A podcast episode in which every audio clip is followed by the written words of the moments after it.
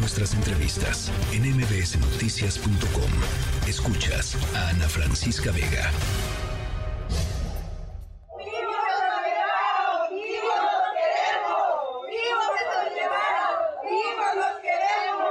se sigue trabajando sobre esto, porque le reitero ahorita, independientemente de la línea de diversión que mantenga la Fiscalía, ¿qué reporte le han dado ustedes aquí en la Secretaría de Seguridad? Nada, no sabe nada tampoco Vamos a trabajar minuto a minuto para localizarlos y regresarlos a sus hogares. No le hagan daño a esos hombres, ningún daño les ha hecho. Es un jardinero simplemente enfermo, con su mamá enferma en una cama. Acaba de morir su hermano.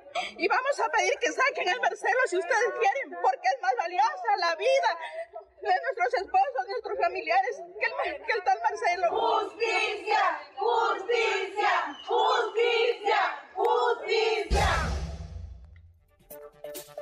Eduardo Torres, periodista de Chiapas, me da gusto platicar contigo como siempre, Cheche. Ana, Ana, buenas tardes, qué gusto saludarte. Estamos intentando armar este rompecabezas llamado secuestro masivo en Chiapas.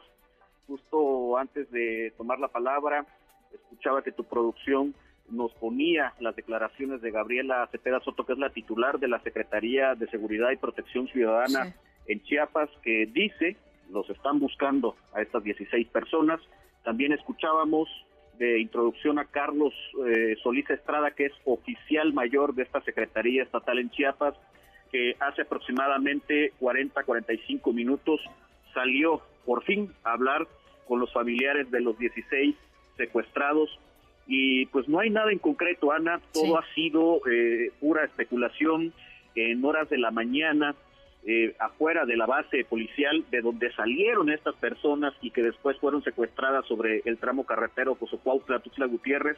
Allí en esa base, eh, agentes de la Policía Estatal informaron a familiares y también a nosotros la prensa que ya habían sido encontrados, que estaban siendo liberados y que en próximos minutos los reunirían con sus familiares. Sin embargo, dos horas después de esto, Ana, salieron con la novedad a través de un boletín de que todavía no, todavía no habían recuperado a estas 16 personas y que seguían bajo eh, pues la custodia de estos eh, eh, criminales que como te digo, ayer cerca de las 4.30 de la tarde interceptaron el, el autobús oficial donde viajaban más de 40 empleados estatales, los bajaron a la fuerza en una de las autopistas más transitadas de Chiapas, los subieron a otro camión y se los llevaron con rumbo desconocido. Hasta entonces son estas pequeñas piezas que tenemos del rompecabezas, pero nada en concreto.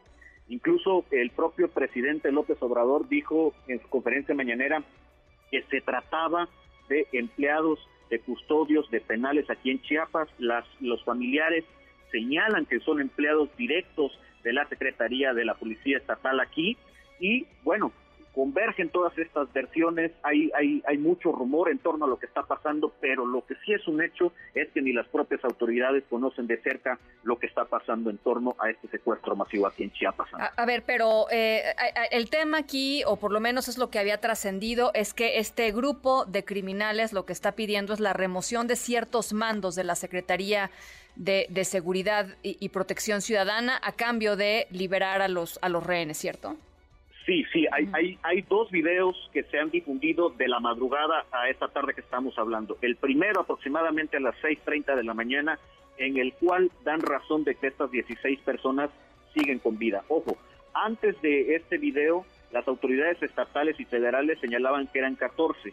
Cuando surge este video, suman otras dos personas y dicen son 16 personas secuestradas hasta este momento. En ese audio se escucha pedir al gobierno de Chiapas, al gobierno federal, que cuanto antes se dé la destitución de tres mandos policiales al interior de la Policía Estatal en Chiapas.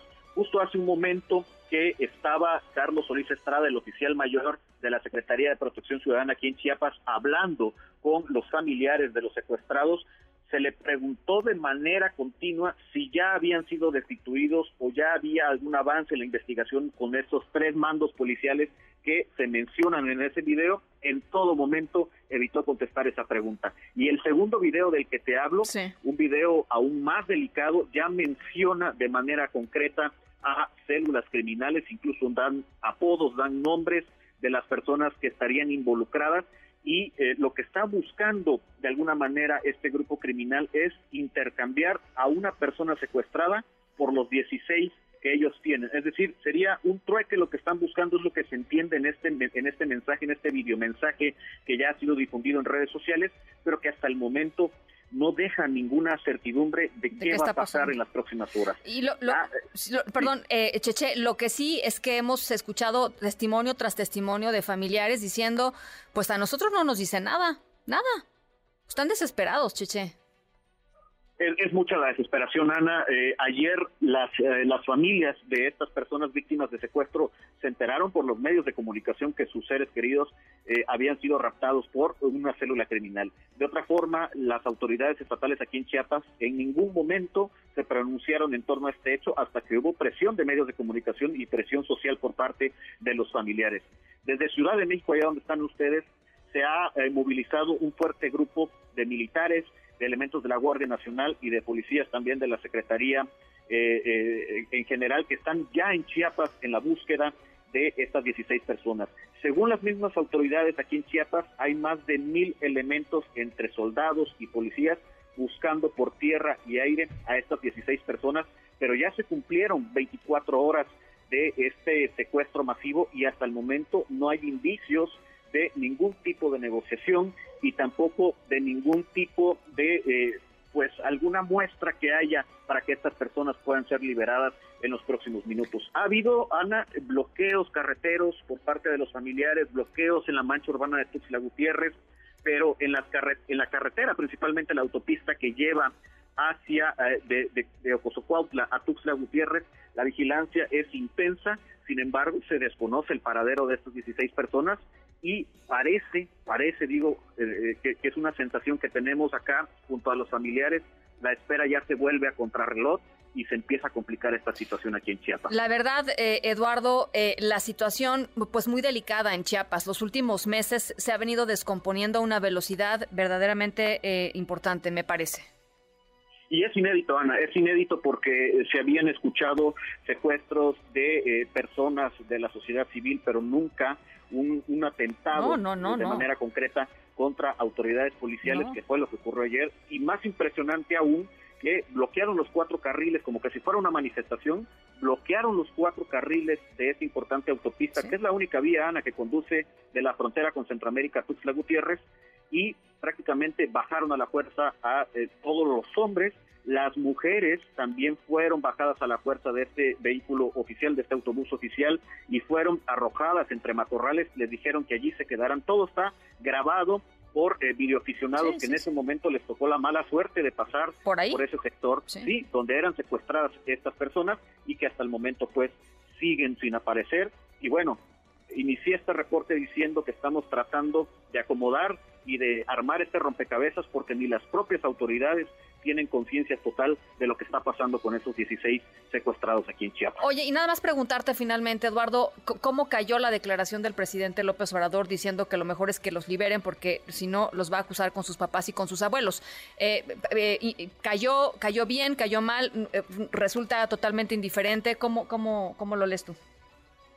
Bueno, es el peor chiste que hemos escuchado en la historia de la política en México. Aquí en Chiapas esa declaración por parte del presidente López Obrador ha sido tomada con mucha impotencia, principalmente por las familias que pues están a, la espera de obtener noticias de sus seres queridos. Hay una, hay una impotencia generalizada aquí en Chiapas porque se recrudece esta situación. Bien lo citabas tú, Ana.